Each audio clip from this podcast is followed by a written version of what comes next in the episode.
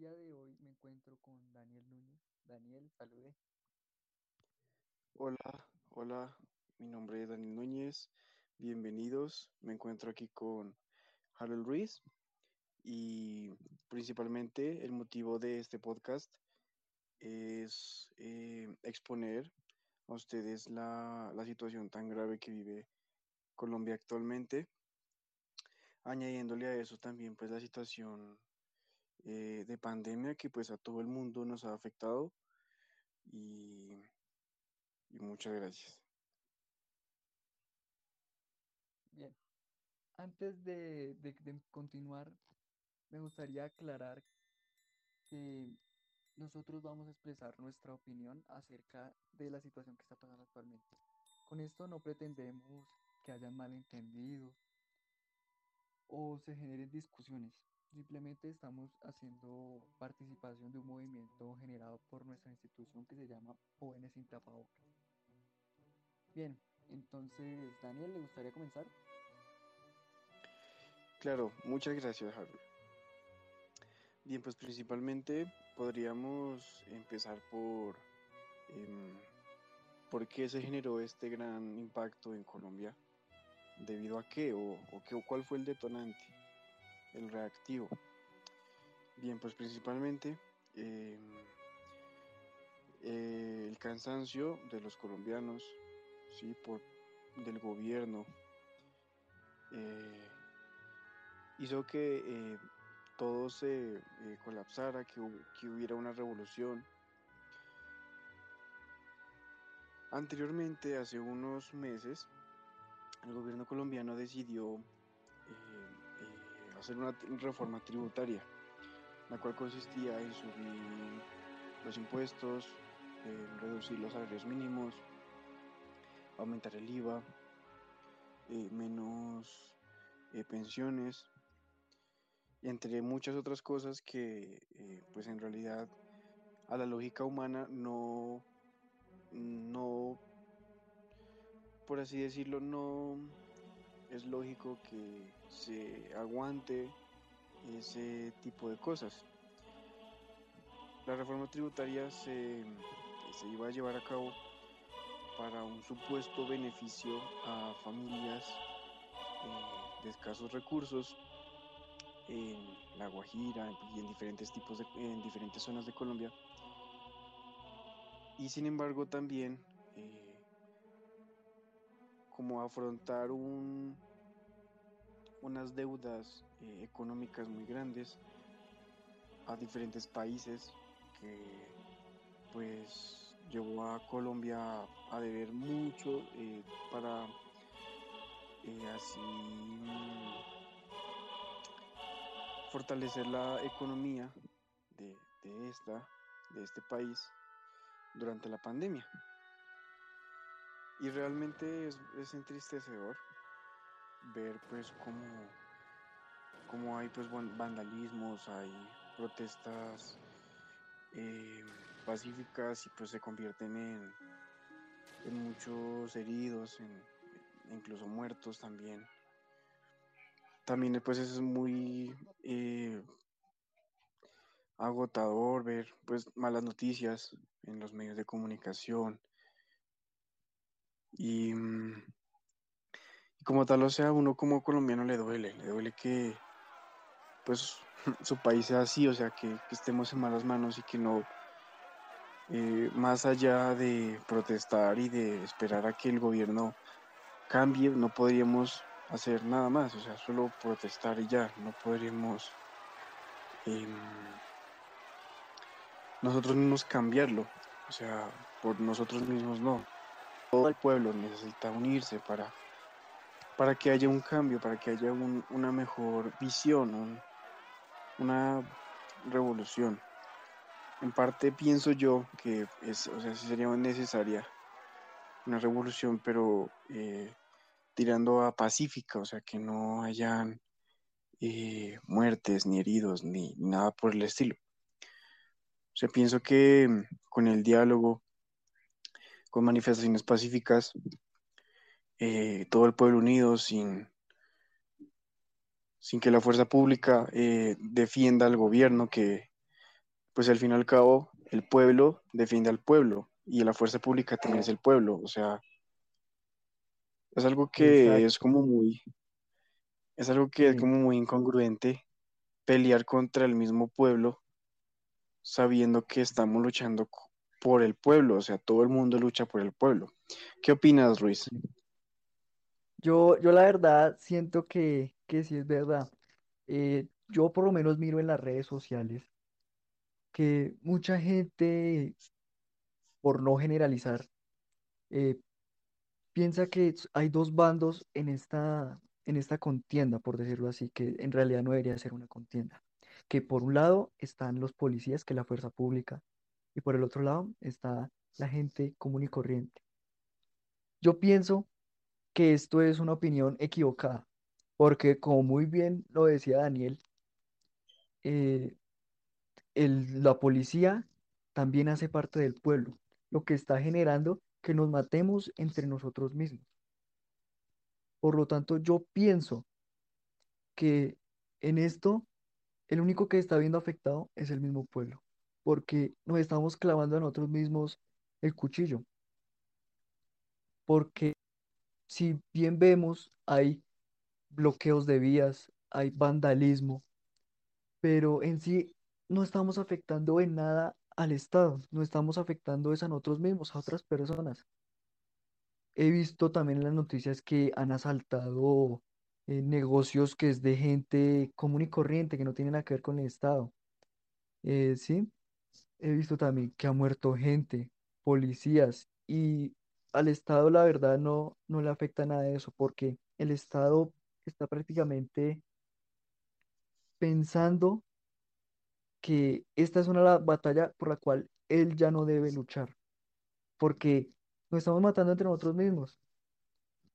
Y la verdad, eh, yo pienso que una verdadera forma en cómo deberíamos afectar al gobierno es uniéndonos y uniéndonos de forma en la que ya no haya más cosas así, o sea, entender que los policías también son humanos, no porque ellos tengan un trabajo que sea prácticamente ordenar dispersar a las, a las manifestaciones, no porque ellos sean eh, como tengan la malicia de hacerlo, sino porque son órdenes que ellos reciben de su trabajo. Gente que veo que publica que eh, a los policías hay que dejarlos a un lado, hay que golpearlos, que, que como quien dice ni besos ni abrazos. Es una frase que vi y pues que la verdad no, ¿no qué? No me causó nada de gracia porque eh, yo no soy nadie para juzgar a los demás, pero pienso que, que es como una idea muy errónea lo que está pasando. Gente que como quien dice va a simplemente hacer desorden y ya. Entonces, pues eso es lo que yo pienso frente a esto. No sé, Daniel, qué, qué más opine, qué quiera agregar. Sí, yo también eh, concuerdo mucho con, con Harold, ya que, mm, pues, visto últimamente también en noticias que, o sea, también se presentan casos de personas que simplemente hacen lo que hacen por popularidad, o sea, que mm, quieren hacer eh, paro y bloqueo sin saber en realidad qué es lo que está pasando en el, en el, en el, en el país, o sea, no conoce la situación actual del país.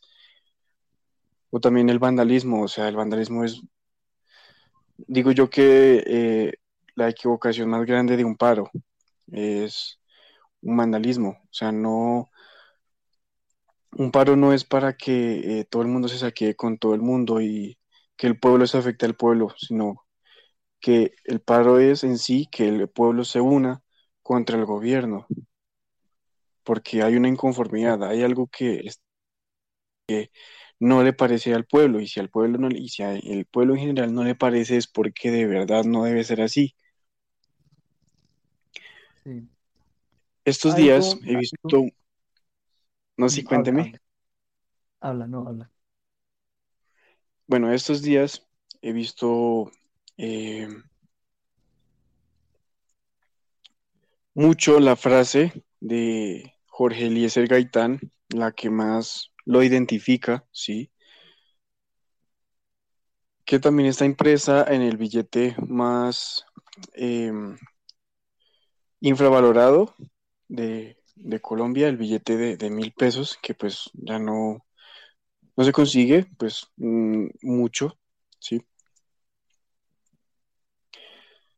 Y él era un mandatario que pues él iba, él era un caudillo que él iba a ser un, presidente y le iba a cambiar a Colombia por completo. Su frase célebre es, yo no soy un pueblo y el pueblo es mayor a sus dirigentes. O sea, él mismo decía que él era un dirigente, que él era del pueblo y que eh, realmente él, no era como tal el dirigente que iba a poner sus leyes y que iba a esclavizar a todo el mundo, sino que iba a unir aún más a Colombia para a beneficio, o sea, para que todo en lo social eh, fuera mucho mejor. Y lamentablemente fue asesinado por, por ese hecho, por querer ser bueno, sí. Y la verdad, pues pienso yo que eso es lo que en realidad le hace falta a Colombia, un cambio bueno. Y también pues somos nosotros, que pues Harold y yo somos jóvenes, que y pues entre toda mi generación de jóvenes pues tenemos eh, prácticamente el futuro de Colombia en nuestras manos. Sí, eso, eso es cierto. Algo, algo que yo yo había pensado es que a la gente muchas veces se le sube a la cabeza eso de que el pueblo unido jamás será vencido. Y de hecho es cierto, pero también tenemos que tener en cuenta que el gobierno, por más que lo acusemos de corrupto, también tiene una parte que es la que trata de solventar todas las necesidades del país. Y sé que tener un cargo público como el ser presidente de un país es muy difícil. O sea, va a haber oposición, va a haber, eh, como quien dice, rosca. Críticas. Vulgarmente, exacto, rosca, en la cual si tú no perteneces a esta parte del poder, eh, prácticamente no eres nadie, eh, quedas apartado de tus cargos públicos. sí, puedes ser el presidente, pero si no estás dentro de la rosca, o sea, eso es lo malo. Lo malo es no estar en la rosca, que es lo que genera tantos problemas. Y es por eso que, gente de bien no clasifica precisamente para estar en el poder, porque precisamente no está en eso. Y pues es algo lamentable, sí que, que pienso yo que una frase que he escuchado en las clases de filosofía es que el hombre nace bueno y la sociedad es quien lo corrompe. Y un claro ejemplo de eso se podría ver en la política. Mucha gente estudia política porque le gusta, le nace eh, que sean buenas personas, pero la sociedad le, cierra como las oportunidades, le cierra ventanas y por lo tanto se termina corrompiendo. Y al haber corrompido a esa persona, es lo que hace que se genere como todo este conflicto. Todo, sí, que se genere una sociedad deteriorada. Y pues creería yo que ese sería el principal dilema por el cual es que hay tanta corrupción aquí en el país. Sí, exactamente, sí. También eh, añadiendo y complementando la idea de mi compañero, eh, y pues es una realidad, sí, en Colombia durante décadas ha sido así. Que sí, o sea, como tal, pues eh, no en todo el, gobierno colombiano hay corrupción, o sea, si en todo el gobierno colombiano hubiera corrupción, pues realmente estaríamos mil veces peor que en, que en esta ocasión. O sea, si hay dirigentes buenos, aún existen, aún, aún pueden haber, aún pueden eh, existir. Sin embargo, eh, aquellos que son como tal eh, o que van a ejercer un cargo público muy importante, un gobernador, una alcaldía, dirigir algún alguna empresa grande o que pueda representar algo bueno para el Estado.